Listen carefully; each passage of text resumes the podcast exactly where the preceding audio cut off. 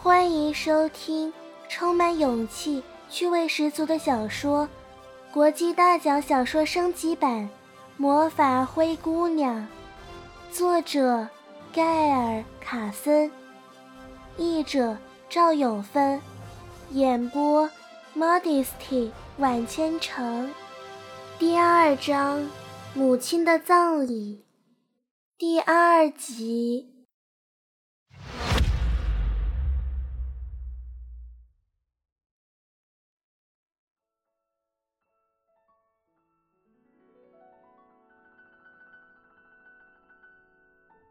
我哭了个痛快，这才坐了起来。我那黑色袍子的前襟沾了一大片棕色的泥巴，曼蒂看见了肯定会说我丢人现眼啊。究竟哭了多久呢？我非得回去不可，那是父亲给我的命令，咒语的力量不停地逼着我听话。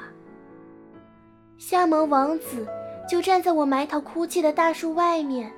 读着一块墓碑上的文字。以前我从来不曾这么靠近过他，他有没有听见我哭呢？虽然王子才比我大两岁，却比我高出许多，而且他站立的模样，就像他的父王，两只手背在后面，仿佛全国子民都走过他眼前，供他检阅似的。他的长相也酷似他父亲，不过杰诺国王脸上严峻的棱角，到了他儿子的脸上变得柔和许多。他们俩都有一头茶色的全发与一身黝黑的皮肤。我还从来没有站在过离国王很近的地方，所以不知道他是否跟儿子一样，也在鼻子上长了一片零零星星的雀斑。这么黑的一张脸，居然长得出雀斑，真是奇也怪哉。这是我的表哥。王子边说边指着那块墓碑。我从来就不喜欢他，我喜欢你母亲。他开始迈步朝他的坟墓走去。他希望我跟他一起走吗？我应该跟尊贵的他保持一段适当的距离吗？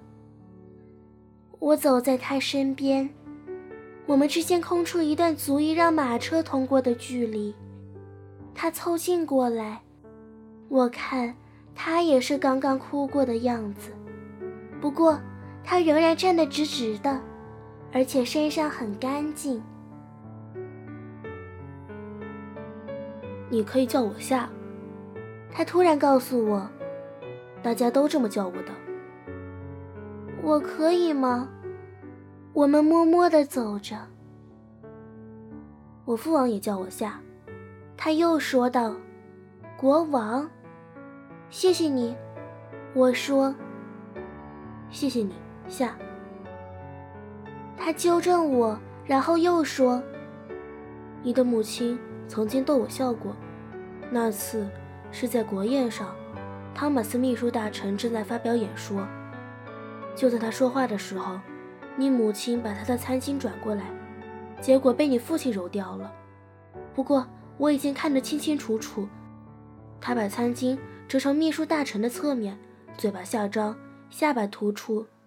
要是他的脸跟蓝色餐巾一个颜色的话，看起来简直就是一模一样。为了到外面去笑个痛快，我那顿晚餐什么也没吃就离开了呢。回去的路，我们已经走了一半，这会儿却下起雨来。我看见前方一个人影，远远的，小小的，就站在母亲的坟前，是父亲。大家都上哪儿去了？我问下。我去找你之前，他们就已经走了。他说：“你要他们等你吗？”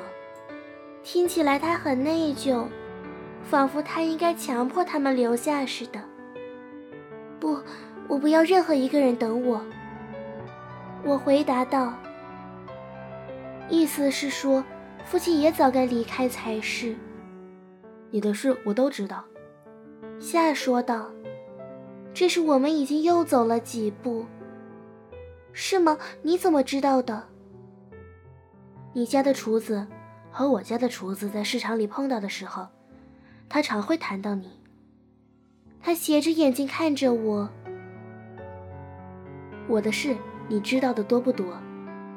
不太多。麦蒂什么话也没说。你知道什么？我知道，你像伊莲娜小姐一样，很会模仿别人。有一回，你当着你们家男仆的面模仿他，害得他搞不清楚究竟仆人是他还是你。你还会编童话故事，而且总会往地上掉东西，或是被东西绊倒。我还知道你有一次把整套的盘子都打碎了。我是踩在冰块上滑倒了。还不是你先撒了一地的冰块才滑倒的。他笑了，那不是讥讽的笑，而是因为听到一个好玩的笑话，忍不住开怀的笑。那是意外，我抗议道，但我也露出了笑容，浑身人发着抖，实在是哭的太多了。我们走到父亲身边，父亲向他一鞠躬，殿下。谢谢你陪伴我女儿。夏也回以一鞠躬。走吧，伊莲娜。父亲说：“伊莲娜，虽说这是我真正的名字，可以前还从来没有人叫过我伊莲娜。伊莲娜一直都是我母亲的名字，而且永远都是。是艾拉，我叫艾拉。”我说。那就艾拉吧，走吧，艾拉。他对王子一鞠躬，然后钻进了马车。我不得不走。王子把我交给父亲，我不知道要把手给他呢，还是让他握住我的手臂往上推。最后，他抓住了我的肘关节，于是我不得不用另一只手握住马车的边缘，才好保持平衡。他关上车门的当，我的裙子给夹住了，接着是好大的撕扯声，父亲的身子瑟缩了一下。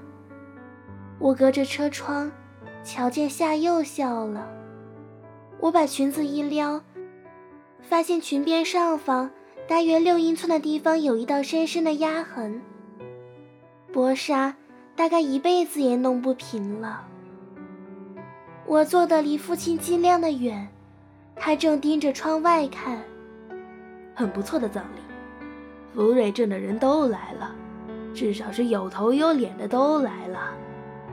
他说，他的口气活像是母亲的葬礼成了一场比赛或是舞会似的。不错才怪，简直糟透了。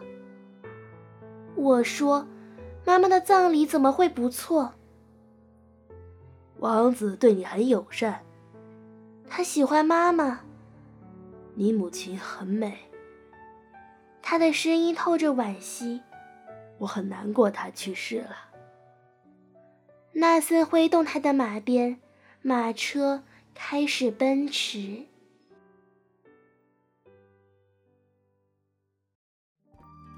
本集播讲完毕，感谢您的收听。如果您喜欢本节目，记得在下方评论与千城互动哦。